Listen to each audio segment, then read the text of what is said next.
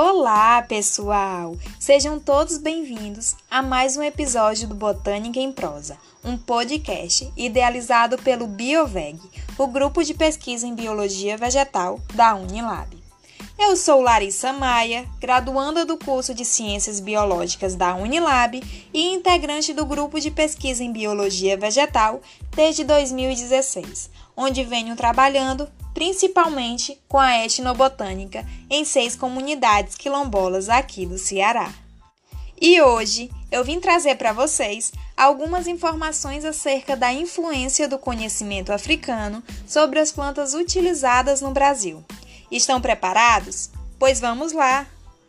E então, o objetivo desse episódio é mostrar um pouco sobre a importância do conhecimento tradicional, especificamente sobre os vegetais úteis que os africanos trouxeram e incorporaram na cultura brasileira, além de ressaltar a extrema necessidade de valorizar, registrar e preservar essas informações. A gente sabe que com a vinda dos africanos para o Brasil, também vieram muitas espécies vegetais e muito conhecimento sobre elas, o que gerou essa riqueza de saberes que temos e que, infelizmente, muito vem se perdendo. Os primeiros africanos que chegaram no Brasil em situação de escravos foram os da etnia Banto, vindos da Angola, Moçambique e Congo. Isso no começo do século XVI. Além da escravidão, eles enfrentaram muitas dificuldades de adaptação.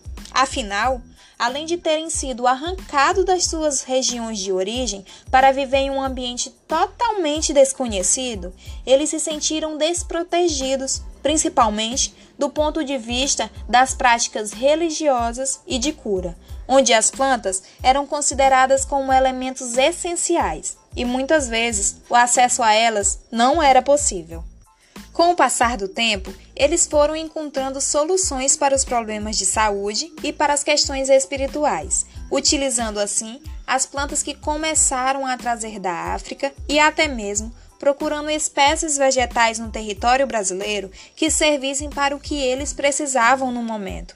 O posterior contato desses povos africanos com os indígenas proporcionou uma troca de informações e saberes, que juntos ajudou no enriquecimento da cultura brasileira.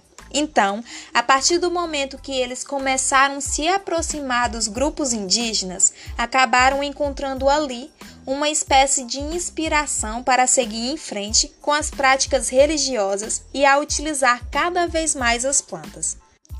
Dessa forma, os bantos desempenharam um importante papel sobre a utilização dos vegetais, principalmente os usados para fins medicinais e em práticas religiosas.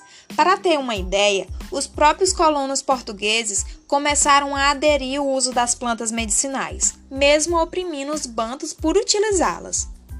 No século XVI, os negros bantos conheciam não só as plantas de sua região de origem, mas também as plantas levadas do Brasil por portugueses e introduzidos na África, e até mesmo as plantas vindas da Ásia e da Europa. O quiabo, da espécie Hibiscus esculentus, e o inhame, da espécie Dioscora alata, são exemplos de algumas plantas de origem africana que os bantos conheciam e que veio para o Brasil. Já no século XVII, chegaram os negros sudaneses ao Brasil, vindos da África Ocidental, e com eles vieram crenças, saberes e valores. E apesar das dificuldades, fizeram de tudo para não deixar para trás. As plantas que os sudaneses conheciam na África já não eram as genuinamente nativas, por conta de todo aquele processo de introdução de espécies brasileiras, europeias e asiáticas. Os sudaneses conheciam e usavam as seguintes espécies que hoje possuem grande relevância para o Brasil, dentre elas o feijão guandu, o tamarindo e o dendê, planta de muito significado na cultura afro-brasileira que foi introduzida no Brasil nessa época.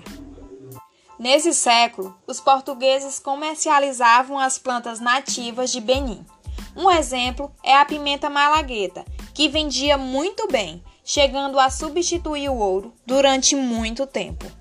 Os bantos e sudaneses conheciam muitas plantas africanas e, quando chegaram no Brasil, algumas acabaram sendo substituídas por espécies brasileiras, sendo principalmente aquelas aprendidas com os indígenas em práticas médicas e em rituais religiosos. O milho foi um exemplo de planta que os negros adotaram. Além de ser uma planta extremamente importante como alimento, também desempenha importantes papéis culturais, como a espiga, sendo utilizada em receitas para ajudar as mulheres em trabalho de parto. Hoje, as plantas afro-brasileiras estão presentes em vários momentos de práticas religiosas e de cura no Brasil, além daquelas usadas na culinária. A Umbanda e o Candomblé são exemplos de religiões que apresentam uma forte ligação com as plantas, que visam buscar soluções para os problemas de saúde física, mental e espiritual. Espécies vegetais que, ao ingeridas, fumadas, cheiradas ou passadas sobre a pele, que combatam o cansaço, a insônia ou que permitem visões e previsões, são utilizadas há muito tempo graças ao conhecimento tradicional. A jurema, da espécie Mimosa hostilis, ou até mesmo da espécie Mimosa tenuiflora, é uma planta psicoativa bastante utilizada no universo da prática médica umbandista. Vale ressaltar que a psicoatividade de uma planta depende da sua composição química e da maneira que é utilizada. Então, tenha sempre cuidado.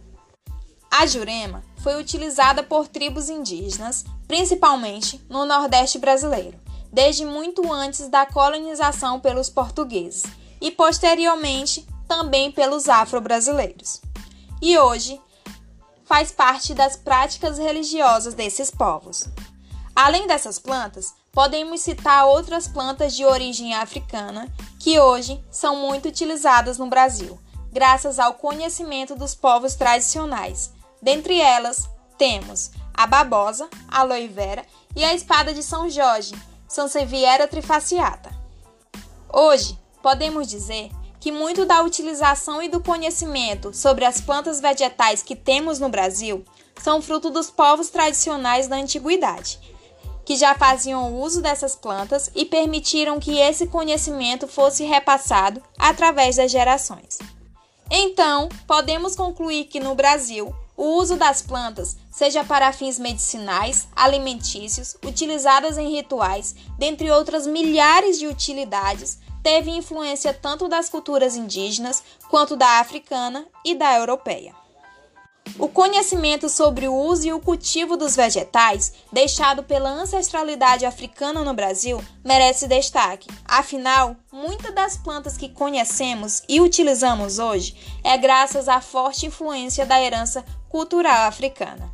E é principalmente por esse motivo que devemos cada vez mais ressaltar a necessidade de valorizar, registrar e fazer com que esses conhecimentos sejam repassados através das gerações, especialmente quando tratamos dos povos e comunidades tradicionais de matriz africana, os quilombolas. E a etnobotânica é a ciência responsável por estudar e entender as relações que as pessoas possuem com as plantas, sendo um importante instrumento para a valorização e o registro do conhecimento tradicional. Espero que vocês tenham gostado. Obrigada por ter ficado até aqui. Vão lá no nosso Instagram, que é o bioveg.unilab. Cuida, que tá cheio de novidades, hein? Ah, as referências usadas nesse episódio estão disponíveis em um post do nosso Instagram. Até mais!